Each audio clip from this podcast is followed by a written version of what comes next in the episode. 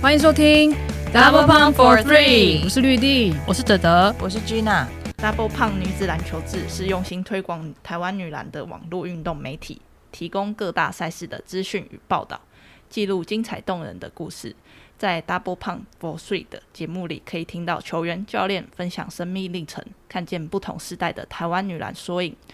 跟着 DP 的三位伙伴一起拼凑这些片段，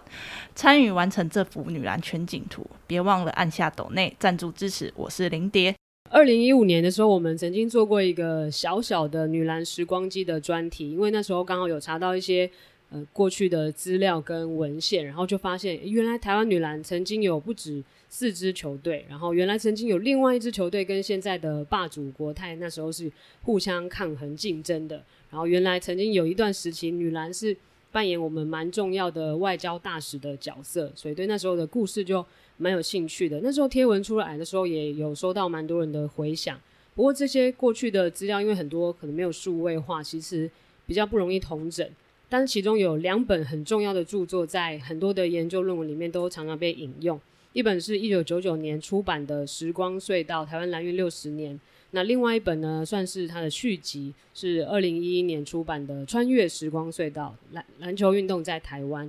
那这两本书现在都已经绝版了。我之前在虾皮上面还看到有人卖一本卖一千块，就是那种一千块，对，等于是收藏价，你知道吗？真的，这本书已经找不到，我那时候也是在图书馆借的。然后呢，这两本书里面呢，就是有记录整理了，大概是从战后就是台湾光复，然后到两千年代就是前期的台湾篮球的发展。那我们今天非常的荣幸可以邀请到这本书的作者之一，他过去呢是《民生报》的资深记者，同时也是现任台湾篮球名人堂协会的理事长王信良王大哥，欢迎欢迎你好，谢谢谢谢谢谢各位听众，谢谢主持人。那有这个机会啊，跟大家开杠啊，那也 很高兴。只是说，我要先声明，呃，有一位体坛大佬，他的特别是在篮球方面，刘世珍，呃，各位年轻人可能不知道这一位了，他曾经是我们台湾第一批的国际篮球裁判之一，啊，跟汤明新老师是同学。汤明新老师可能呃很多人呃听过，因为他后来转呃转任在呃奥会方面工作了很多年。那刘世珍，我们都叫他二爷，刘二爷啊，他是一向以这个呃博学多闻跟这个幽默强记著称。啊，只要他有时间，只要你愿意，他可以笑话一个接一个讲不完。当然，这笑话不是说空屁捏造的，都是体育界的一些笑话。他有一次就跟我说：“新良啊，这个人的记忆是不可靠的。”我想怎么可能？你讲这句话，我可能记不清楚。刘二爷一向都是被他认为说，哎，什么都记在心里，什么都不会忘记。那可能就是因为年龄的增长之后，难免人难免是有一点退化。今天我已经深深的体会到，记忆是不可靠的。所以，呃，光凭记忆来说，是茶余饭后开个玩笑是没有问题。但是，真的要讲到很很正式的一些事情，那必须要去查证很多事情，查证的时间，查证的地点。啊，查证的这个就所谓的新闻的人事地实物嘛，哦，这些都要查证。啊，今天也许呃没有完全查证，我尽量的努力，谢谢，谢谢。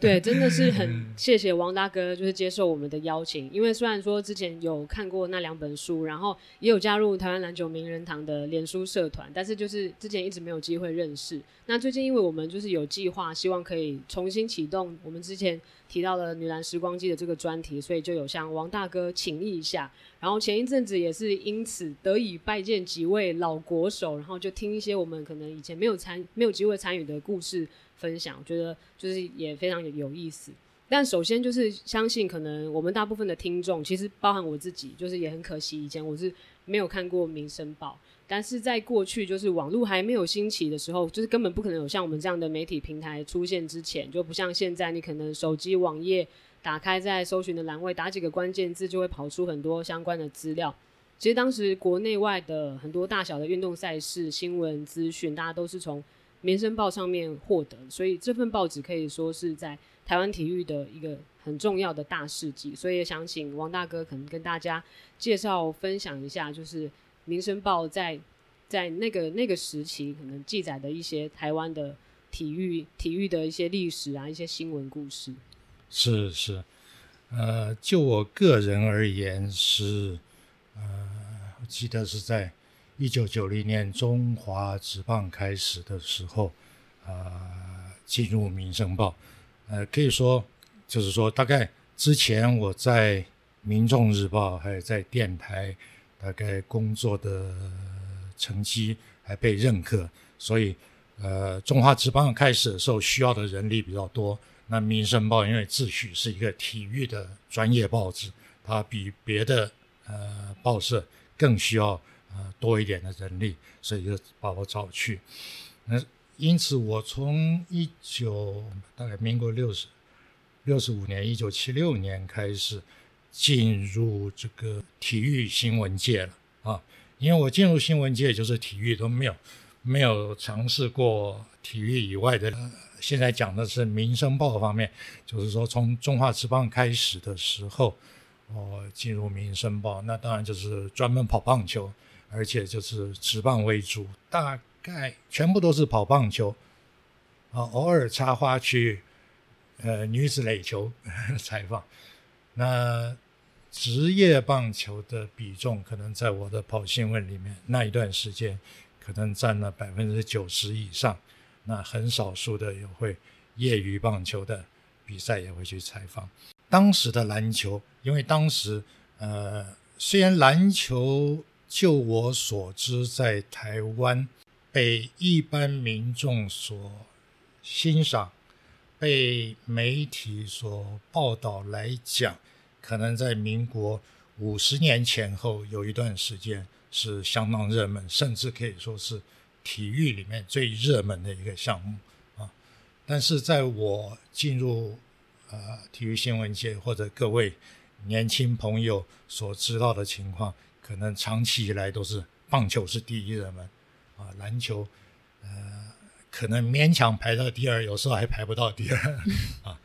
但是在呃我在呃《民生报》那一段时间，十十五年左右吧，那一段时间，呃，因为后来有了中华直男成立 CBA 啊，那就呃开始扩办。呃，本来我去去的前几年，棒球呃基本上是两个版，呃经常会做到三个版的报道。那篮球呢，最多好像不到一个版，最多也就是一个版吧。那一个版还会挤一些广告在里面，所以就不到一个版。那有时候没有重要比赛或者重大事件的时候，那可能只有半个版，甚至更少也可能。那么如果说是女篮的话，那一段时间女篮也不如不如男篮那么受重视，所以它的呃比例就更低了。所以在那一段时间呢，《民生报》以棒球新闻为主，啊、体育里面，呃，篮球勉强可以排第二，但是有时候会呃会落到小三的境界。就是中华职篮开始要开始的时候开始啊，就大量的报道。呃，在中华职篮时期，篮球的版面也是基本上是两个版啊，那棒球基本是两个版。所以在体育版里面，本来体育版那一叠是六个版，可是还包括户外活动，户外活动基本是一个版，那有重大事情会多一点。王哥跟，你说的一个版是就是像半就是一面吗一面这样子。对对对对对，哦就是报纸完全打开，就是有两个版，左一左边一个版，右边一个版，很不专业。所以 所以以前报纸翻过来又是两个版，左边一个版，然后一大张的话上面有四个版，两面各两个版。大哥，你还记得嗯以前就是 因为我们现在可能比较少在看纸本的报纸，比较难想久没象说看报纸 以前以前报纸这样子的比例，就是体育版占整份嗯报纸差不多有三分之一了嘛，因为六个版听起来也是蛮多的。有原则上是三叠，体育版是在第一叠，第一叠的就是封面报纸一般来说头版头，嗯第一版的啊，第一个头条新闻是什么？那也经常是体育的，因为是民生报嘛，啊，所以可能有三分之一的机会是头版头是体育类的新闻。那当然，体育类的新闻里面就是呃那一段时间就是呃棒球还是排第一了，那篮球排第二。那另外的，譬如说那个时候还没有小戴嘛，戴世颖嘛，他如果有的话，他打冠军，那他就是头版头。对绝对绝对 啊，除了那种国际性的冠军或者很特殊的情形之外，就是大概就是棒球跟篮球这样子。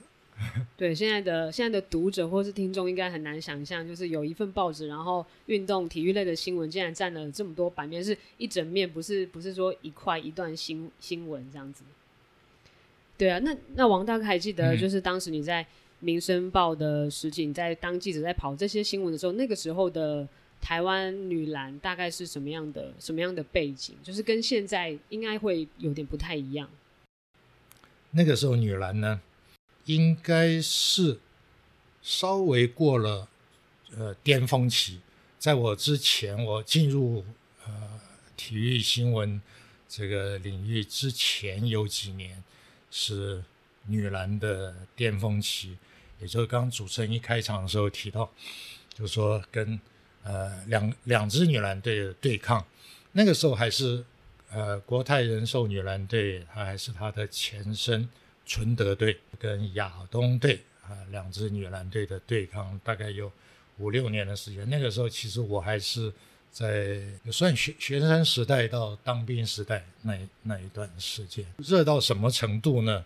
我所知道的是，有一次在呃公卖局体育馆比赛，呃纯德跟亚东的比赛，是不是冠军赛我记不清楚，但是是一场比较重要的比赛，就是那球迷呃早就挤满球场了，球场外还围着几百个人，结果那天球迷来的特别早，围到那里之后呢，呃呃纯德队先到，那时候还没有还没被包围那个球场，他们进进场热身了，然后接着亚东队到的时候，球场已经被包围了，进不去了。主角没进去，不让主角进去暖身，那怎么办？那呃，球迷要球迷让一让，让他们进场，球迷当然愿意啊，然后我们跟他一起进场，装不下了，没办法，就那天比赛就没有办法继续进，哦，没有打，没有打，打不成了，太夸张了吧？无法管制。怕球迷暴动。那就知道说，呃，女篮受重视的程度，那个那个一段时间确实是超过男篮，只有那一段时间超过男篮，其他的大概都没有。偶有是说可以呃跟男篮差不多啊，什么快追上了，但是只有那一段时间，那那两三年是超过男篮的这个受重视的程度。这样听起来，大哥你年轻的时候也还蛮常去看女篮的。啊、我也曾经年轻过。其实我以球迷身份来讲，我到球场的次数跟那种热度比不上很多球迷。对，那其实刚刚有讲到那两本蛮重要的书，就是《台湾蓝运六十年》跟它的续集《穿越时光隧道》。其实这两本书现在在很多研究台湾篮球的论文里面都一直不断的被大量的引用。那那个时候，王大哥在写就是这两本书这两本重要著作的时候，书写的背景是什么？然后中中间的是怎么样的过程？没想到主持人表示这两本相当重要啊！真的 那我。早知道我要更花更多的精神在里面，呃，摆呃摆上更多的这个资料给大家参考。呃，实际上我进入《民生报》是跑棒球嘛，以职业棒球为主。那个时候我就想，因为以前也有一段，呃，不管在《民众日报》、在电台的这个跑新闻、体育新闻的资历嘛，那时候我就想，哎，那这个呃，我们都说报纸的新闻，呃，热度只有一天啊，到了呃今天出版呃发行的报纸，到明天就已经变成历史，就不是新闻了。写书来保存久一点，虽然不能像钻石那样子一颗永流传，但是起码比报纸、比广播，哎，这个久一点嘛。啊，那我就想，哎，那那我来试试看。这个开始起源是。呃，那时候我从《民生报》棒球组调到篮球组之后，呃，刚好刘俊清老教练，我都叫他刘大哥，呃，他是台中，以前我们在台中就认识，只是不熟。那到我到台北开始跑体育新闻之后才收起来。那时候他是刚离开达兴虎的总教练的职位，那有时候做球评，电视转播的球评。那我就常常跟他聊天，聊聊有感而发，好像为什么现在的球员的精神跟以前差那么多？也不了解台湾篮球的发展呐。他就说：“哎，那我们来一个在报纸上做一个连载，台湾篮球寻根。”调了篮球组之后，我就去找了很多的资料。那再加上我们有这个计划之后，就。呃，刘大哥就联络一些老国手、老教练，我就呃收集了很多资料，整理整理好，然后就开始去拜访啊。一个刘大哥讲故事，还有他带我去呃拜访的老歌手啊、老教练啊，听他们讲故事，然后他们他们的故事配合上我整理的资料，就结合起来，就每天写一篇，大概连载了六十，记不清楚，六十几天。啊，告一段落。那我就跟报社，呃呃建议说，要不就是说，我们再补充更多的资料，呃，出一本书好了哈。那报社好同意好。你不了解以前的台湾篮球，呃，甚至我也不了解，我是因为透过去访谈跟自己去搜寻资料整理，才有一些了解。好，那我们这有一个时光隧道，呃，请你。来我们的时光隧道看看以前台湾的篮球。出书之后呢，我倒没有什么特特别的感受，倒是有一次，黄万龙跑来跟我说：“哎，王大哥，谢谢你啊！”我说：“你 你谢我干嘛？那你那本书，我我做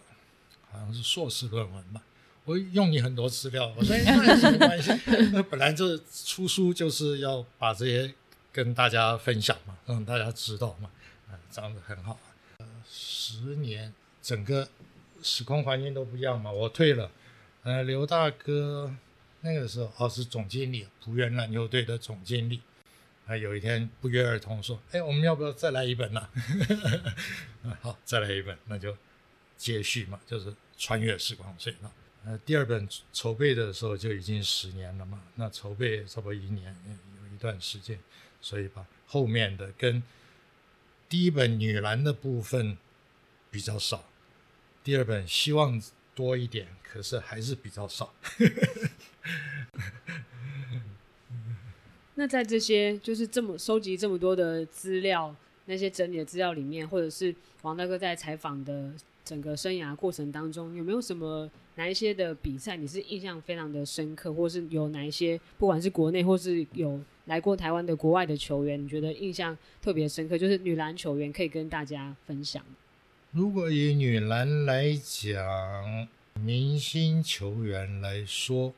一定是呃巴西的豪登西亚，不做第二人想啊。虽然钱卫娟被称为台湾的豪登西亚，可是呃呃，我跟他好朋友，可是应该很客观的讲，还是。差一个等级，呃，就那一次在琼斯杯里面说表第一次来参他他来两次，第一次来参加琼斯杯的这个他的表现，不管是他的体能，不管是他的技术，不管是他的呃风度，呃，甚至还要赞赏他的容貌，都是会忘不掉。所以那一场跟美国对比。是他一个人对美国五个人的对抗，哦，我想那个，嗯，全场的观众不但是疯狂，而且是，嗯，好像会会觉得他很委屈，因为队友给他的帮助太少。当然也有很多女篮的球员是令人击掌叫好的。那么国内当然，我想这也是不做第二人想的，就是钱伟娟嘛，他的。球技，球迷给他取的这个台湾的豪登西亚是这个绰号是没有取错，也就是呃很像啊豪登西亚，这呃各方面都是特别的突出啊，而且你想想看，他能够鼓起勇气去挑战 WNBA 啊，而且呢，他那时候已经年龄不小了，几岁我记不太清楚，是已经。客观讲，应该他的体能已经不在巅峰期了。如果他早五年去，早五年。好像还没有达标。对，刚好是因为 刚好他第一年，刚好是那个时间，生不逢时，应该要早一点成立。对，WNBA 太晚成立了，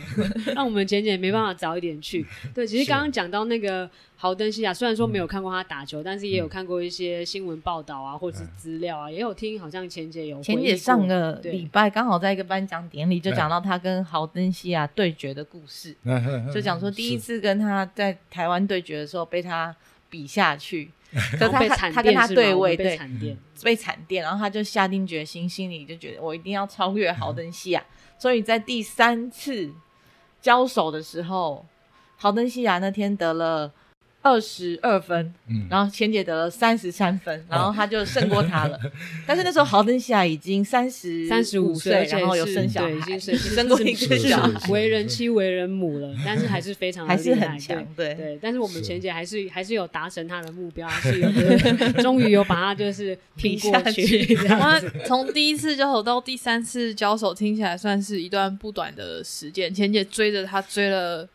毕竟很有恒毅力。我想豪登西亚远在巴西，应该不会很常。容易。我觉得大家 大家可能很难想象，但豪登西亚在那个时候好像真的是非常非常强，然后世界级、世界等级的那样子的球员。他好像在就是那个时期的世界杯也有拿过，就是得分后好像也带领巴西拿下蛮前面的成绩，所以是非常非常难以想象。其实，在就是那个时期。的琼斯杯是有非常多像这样子的国际型的顶尖的球星来过台湾的，包括像现在大家认识的今年最后一年的那个苏 r 苏 r 他也曾经有来过台湾，然后还有呃，好像 NBA 一个前球星 Reggie Miller 嘛，他的姐姐 Sheryl Miller，对他也有来过台湾，对，都是我们现在可能。很难想象的那些很难想象的画面，就是非常非常的珍贵。对，在翻这个书的时候，有看到后面有记载，就是所有来来过琼斯杯的球队啊，然后明星球员这些这些内容，然后才知道说，哎，原来以前琼斯杯每一年来参加的球队数，光是数量就多这么多。然后以前可能台湾这边也会出好好几队，就是是单一球队这样子，然后好多队下去打。那以前琼斯杯是一打会打好多天，就是比现在更久嘛，因为有好多好多球队。是是没错啊，呃，因为琼斯杯是有它的这个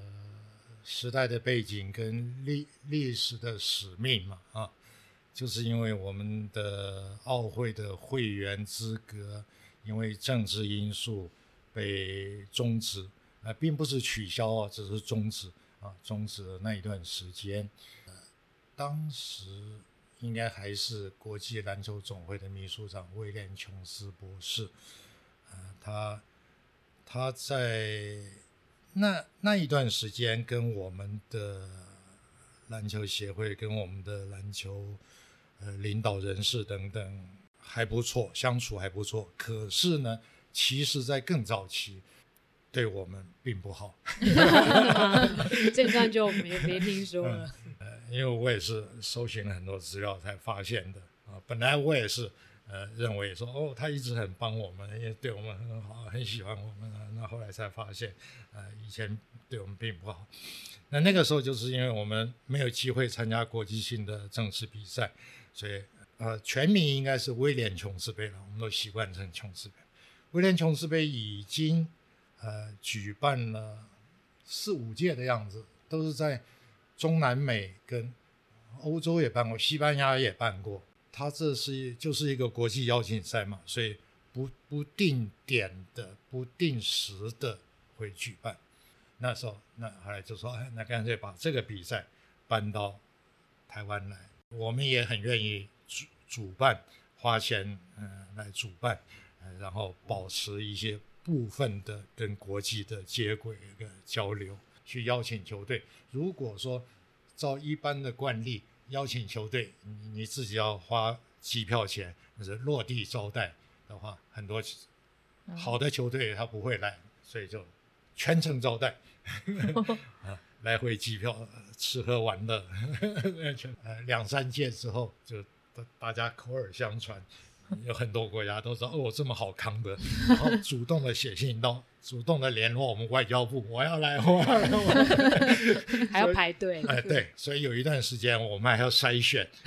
哪个球队，很多外国球队也是把这个当做每年的一个重要的形式力。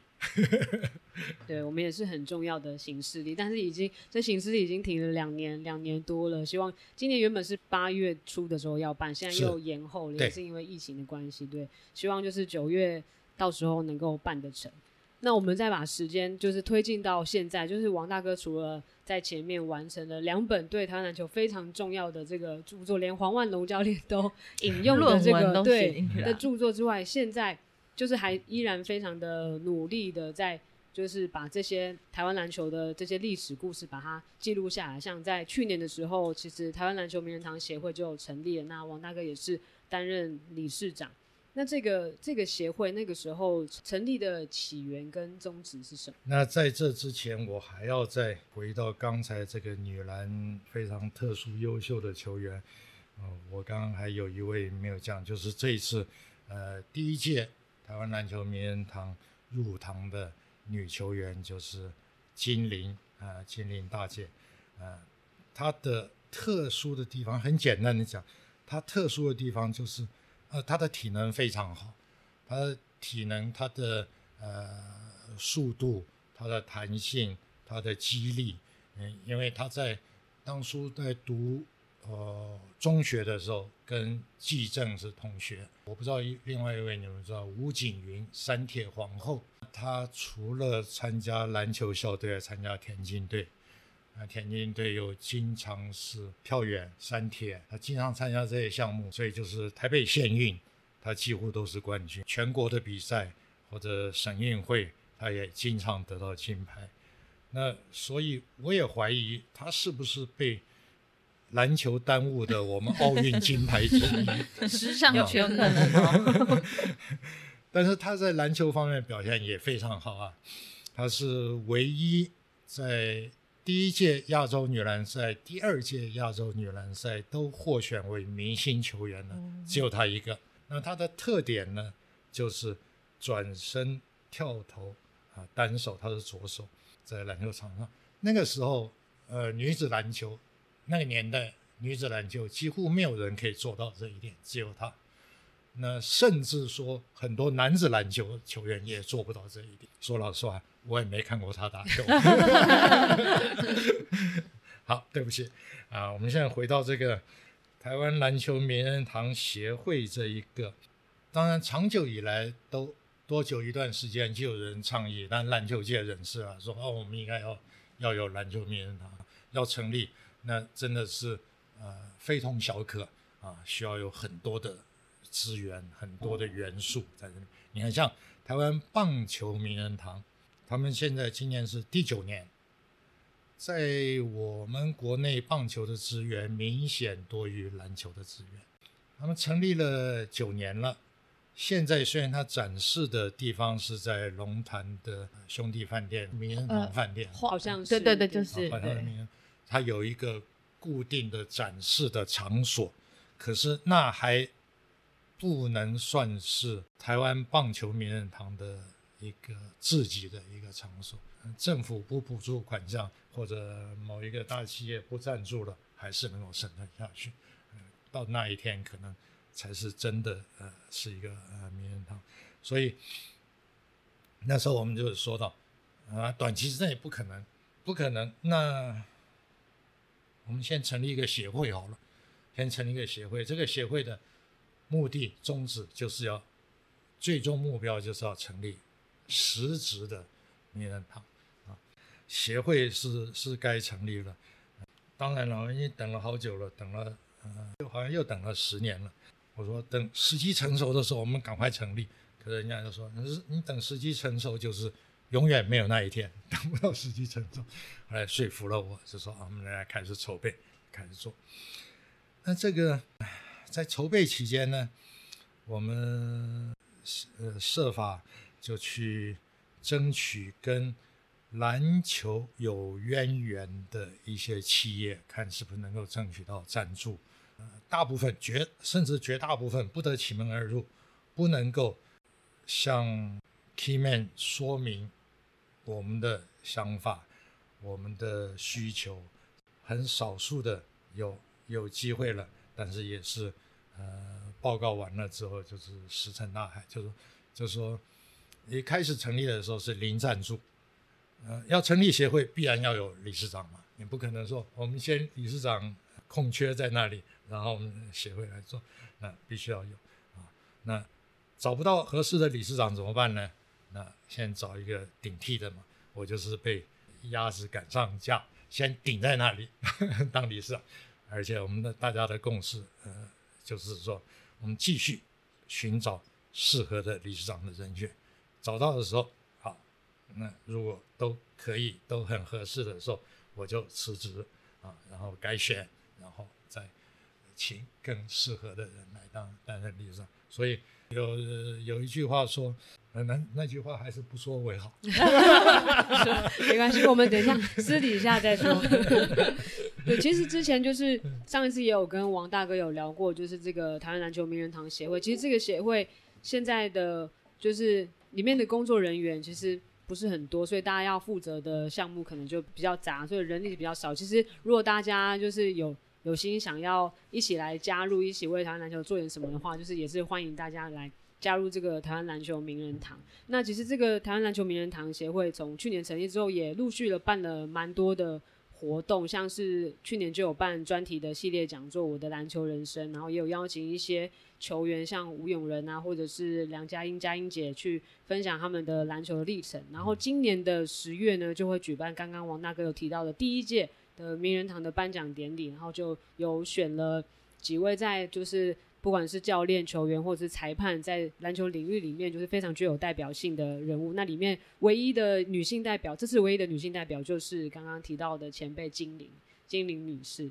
那接下来台湾篮球名人堂协会还有什么进一步的规划吗？进一步的规划，第一就是找钱，第二就是找赞助。第三就是找资源，因为如果没有这些，真的很难做事。我可以尽量嘛，能做多少做多少，但是不可能，没有办法要求每一个人都是这样做，而且这样子也是不合理的一种一种组织，一种一种工作态度。当我是故意说呃找钱，呃说了这么多，那。接下来当然有计划跟目标，呃，终终极目标刚才讲过了，就是最后成立一个实质的呃台湾篮球名人堂，可以永久使用一个场所来展示、来办活动。终极目标之前呢，就是有一些例行性的计划呢，就是每年都要做，或者每年有翻新的计划呢。其实，在呃筹备期间就呃。有我们的工作计划，只是因为，只是因为没有钱，所以都都停在那里啊。那就是说，我们希望一步一步做。呃，第一年专题讲座啊，这个活动之后，那可能现在有的想法是说，研习会、座谈会啊，那当然就比较，我们主题就是比较台湾篮球历史啊，台湾篮球文化啊。对，在此呼吁各各相关单位有志 之士，大家就是可以一起来连把这个资资源都串联起来，因为真的要做一个名人堂这样子的企划，或者是这样有实体的地方的展出，真的需要非常多的、非常多的资源，然后非常多的人力的投入。然后其实觉得真的非常的敬佩王大哥，因为就是除了前面两本书的撰写之外，他到现在都还一直持续的在为台湾的篮球努力推动。那之前就是上一次跟王大哥聊的时候，也有听到。因为我们就跟他请益一些可能资料收集整理的相关的方式跟资讯，那就有听说他个人已经他已经持续了收集了很多年的资料，然后个人大概已经累积了高多达千万字的这个个人的资料库，然后我们觉得就是真的非常的了不起，他花很多时间整理然后收集，我觉得这些资料应该会要有更多的更多的资源，然后更多的人一起来把它更有系统的建制建制起来，因为这些都是非常。非常有价值的的资料，而且那时候听完王大哥分享之后，我就已经在脑中想象说，如果真的有一个就是展览，有一个实质的场地展出来的时候，那应该如果说结合一些现代的科技，比如说现在很流行的什么 AI 啊，对啊，AR，应该如果那个赛事画面可以呈现出来，应该会感觉会蛮对，应该会蛮震撼的，因为应该会蛮精彩的，所以就是很希望这些资源大家可以把它全部都连起来。那今天真的非常的感谢王大哥来这边跟我们分享，不管是从以前然后到现在，他对于台湾篮球投注的努力，还有未来的愿景，那真的是再次的呼吁大家，对有什么资源对，或者可以互相分享，或者是有什么想法，或者是有什么可以对帮忙的地方，大家都可以互相的串联起来，让这个台湾篮球名人堂可以越来越壮大。那今天谢谢王大哥，谢谢谢谢各位。那我们今天就到这里了，大家拜拜，拜拜。